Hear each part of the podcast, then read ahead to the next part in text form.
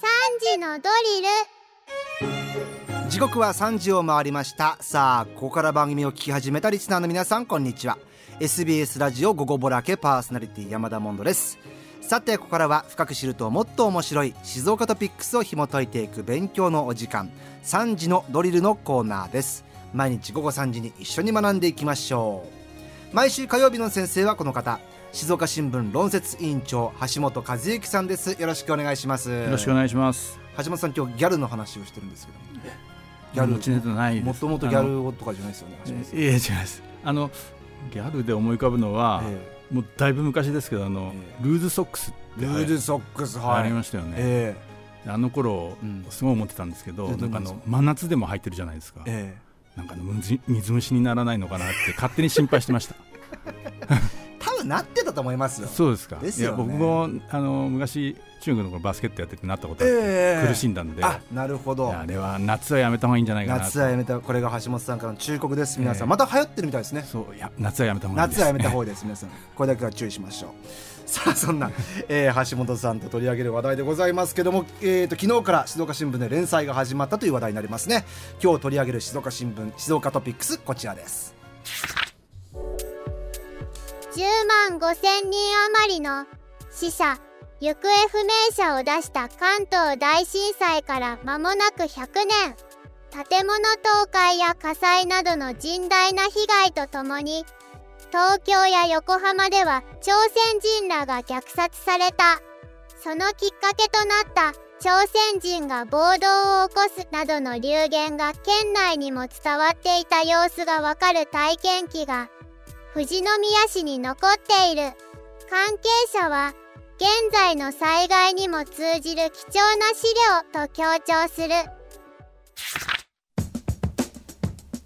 というわけで話題を打って変わって、えー、関東大震災から100年ということですね橋本さん。はい、はい。あの1923年の9月1日、うん、えー、午前11時58分お昼ちょっと前ですね、うん、に発生して、まあ、相模湾の北西部を、えー、震源とするマ,、えー、マグニチュード7.9、まあ、なんか最近あの、もっと大きかったという説も出てるみたいですけども、そうなんですね。えー、7.9の地震があって、えーとまあ、あのとされてる地震がありまして、はい、でまあ、南関東、まあ、東京、神奈川ですね、うん、あとその周辺で甚大な被害が出たと,、うん、えーと、被災者が190万人。建物も全壊が10万棟10万、えー、9000棟、うん、からと全焼あの火事がすごかったんですね当時。やっぱり、えー、あの木と紙でできてる家ですから燃えやすくて、うん、えー、と21万と、えー、もう首都機能も麻痺してしまって、うん、まあ、あの先ほどの、えー、読み上げていただいたニュースにもありましたようにその流言、まあ、デマですね、はい、あのデマが原因となって殺害事件がたくさんの人が殺されるような事件もあったという、本当にあの未曾有の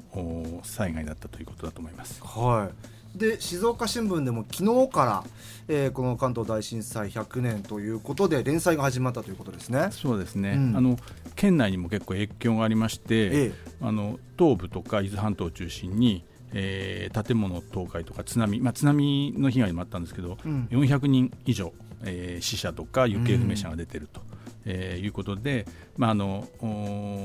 南海トラフ地震のこともありますんで、えー、それを踏まえて100年というきあの期間に合わせて、うん、えー、当時からその学べるものはないかということで、えー、連載を始めてます、うん、今日も載ってますね。はい今日2回目ですね。伊東の宇佐美小学校。はい。のこう、えー、高台に向かう避難のね、えー、写真も載っておりますけども、はい。まあ、これを機に改めて災害に対して皆さん学びましょうということだと思うんですけども、ね、今日はその、まあ、いわゆるデマの話ですか。はい、あのまあ、初回、昨日の長官で取り上げました、ええ。えー、その流言ですね、流言。流言の状況と、まあ、その危険性ですね、うん、えー、について、えー、取り上げました、うん、えー、天災であの大きさ大きな犠牲が出た、その上に、うん、その噂によって、あの人の命が奪われてしまうということもあったということで、うん、まあ、あの本当に繰り返してはならないということだと思います。これ、当時どういう噂で、どういうこうなんですか殺害事件が起きてしまったんですか？あの、えー、と先ほど申し上げあの記事にもあったように朝鮮人の方が、はい、まあ、暴動を起こすとか、うん、えー、そういう、まあ、あのやっぱりあの日本人の中に、朝鮮人というそのえー、人たちが少数でいるもんですから、そこが標的になったということですね、で暴動を起こすという噂が流れて、うん、まあ、朝鮮人があの各地で、えー、殺された、東京、うん、神奈川中心に各地で殺されたということがあったというふうにあの伝わってますね。僕もその話は、まあ、当然こう、歴史の授業とかでも聞いたことがあって。はいで、まあ、僕が聞いた話ですよ。これも、これ自身が正確かどうか分かんないんですけども、はい、その朝鮮の方は濁音が発音しにくいから日本語で難しいから、はい、その濁音をあえて言わせて、こう判断するしたみたいなことをねそういったことがあったよっていうことを学んだことがありますけど、うん、まあ、あのそのせいかもしれませんけれども、日本人もあの朝鮮人に間違われて、うん、あのまあ、暴行を受けたり殺されたっていう事例も出てますんで、えー、本当にそのデマの怖さっていうのが、えー、分かる出来あの出来事だったんじゃないかと思います。みんなこう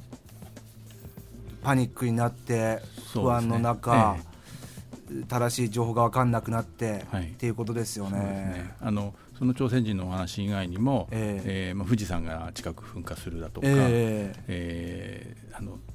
まあ、余震が何回もあったんですけどもあのさらに大きい地震が起きるあの、えー、起きるというようなあの噂も流さ流されて、まあ、それに翻弄された人たちもたくさんいたんじゃないかと思います。でこのデマですけども、はい、100年前と今でも変わらずということですか、うん、結局あの、えー、今おっしゃったように不安にこう、まあ、つけ込むような形で、うん、あのえー、噂が流されるというのは一つありますし、うん、あとあのそのな、えー、流れた噂が、えー、伝わっていく段階でその全然悪気もない人たちも、はい、えー、例えばその自分の友達だったり家族のために、えー、安全のために、えー、流さ流してしまうということもあると思うんですね。でえ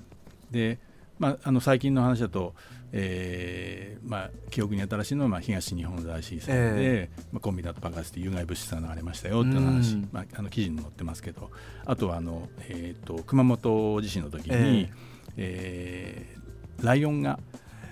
僕のところ動物園から動物園から逃げたよという画像付きであれですよね、はい、画像付きで流れたというのがありました、ね、そもそもあれ日本じゃなかったみたいな、えー、であの流した、えーとまあ、20歳の男は、はい、その後逮捕されてるんですけれど、えー、あのまあ、そのえー、その人は多分面白半分かなんかであのやったんだと思うんですけれど、えー、その拡散していくっていうのは全然善意の人たちの間で拡散していくんです、大変らしいよって、えー、ということですよね。だから気をつけてっていうことで流しちゃうわけですよ、はいはい、そのえーと、悪意がある人だけじゃなくて善意の人たちも通じてどんどん噂が拡散されていくっていうのは本当に怖いことですよね。うん。まあ、他にも、えー、身近なところだと,、えーと、昨年の台風10号の時に、えー、えー、静岡市のあの水害の状況だということで、えーと、AI で作ったの偽画像があの空撮みたいな、えー、画像が流流されたということがあそうなんですか、えー、ありました。あのえーと今その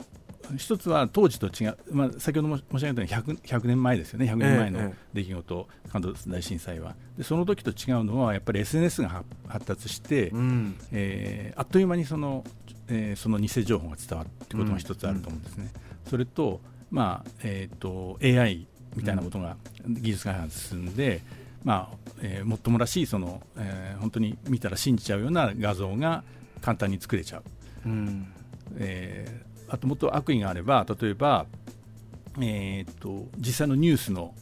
画像に、うん、まあ、あの動画に、うん、えー、AI で作った実在するアナウンサーの声を AI で作って自分が言いたいことを言わせてそれをかぶせて流した時にそれが偽情報だって見分けることができるかどうかってちょっと怖いと思いませんか？いやもう多分できないと思う。しかもそれが冷静な状態だったらいいですけども、ええもう本当にパニックだったりとか何かこう情報を得なきゃっていう時に流れてきたらそうです、ね、判断できないですよね、えーえー、どうしたらいいですか？そうですね、まああのえっと、記事の中に専門家が言ってることなんですけどもう大きな災害の時には必ずそのデマがもう流れるものだと、うん、それまず自分の、うん、自分の認識として持っていてほしい、えー、ということだと思うんですね。でそれを前提にした上で自分が、まあ、大災害があった時に情報を得た時に、うん、もう出どこが不確かな、えー、情報っていうのはもう拡散はしないとうん、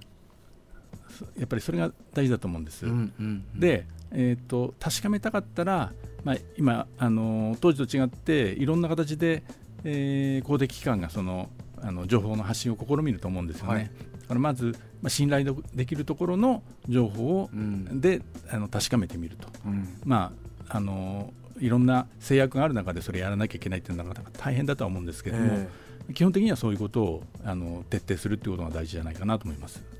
まずデマが流れるっていうことはもう前提に置いておいた方がい。いっていうことです、えー、あの信用しやすいようなデマが流れますよね。あのわかりますね、えー、まあ、さっきのライオンの話もそうですし、えー、あと、えー、熊本地震の時だとあのお隣の、えー、鹿児島に仙台原発とあの原発がありますけれども、はい、あのそこで火事が起こったというような情報も流れてるんですね、うんうんうん、で原発ってやっぱり不安じゃないですか、皆さん大きな地震になった時なんかどうなってるんだろうって思ってるところにそういう情報がポッと入ってくるんで、えー、それが拡散しちゃうっていうことがあるとで見たらうわってなっちゃいますね、えー、だからそういう情報ほど安易に信じ信じないで拡散しないっていう、うん、まずその心構えが必要じゃないかなと思います、ね、安易に信じない。そして自分も拡散しない、はい、とい。うことですね、えー、でそういうのに限っても拡散希望とか、えー、こう。そうですね。ね、えー、書かれてますよね、でついついみんなが拡散して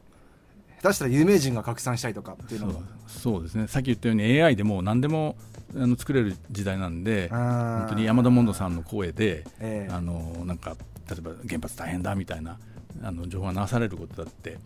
あると思うんですね。えー、あてかまあありえるありえると思うんですね。えー、時代になってるっていうことはちょっとあの自分で認識しておいた方がいいかなというふうに思います。うんまあ、僕の SNS はもともと大したこと言ってないですしもともとその情報は不確かなものばっかなんで気にしないでほしいですけど、皆さんね。いやでも確かにそうですね。ちゃんと自分で見分ける判断力だったりとか先ほどおっしゃってたやっぱりデマがある前提で、はい。っていうのをちゃんと心に置いておかないとというところですね、はい、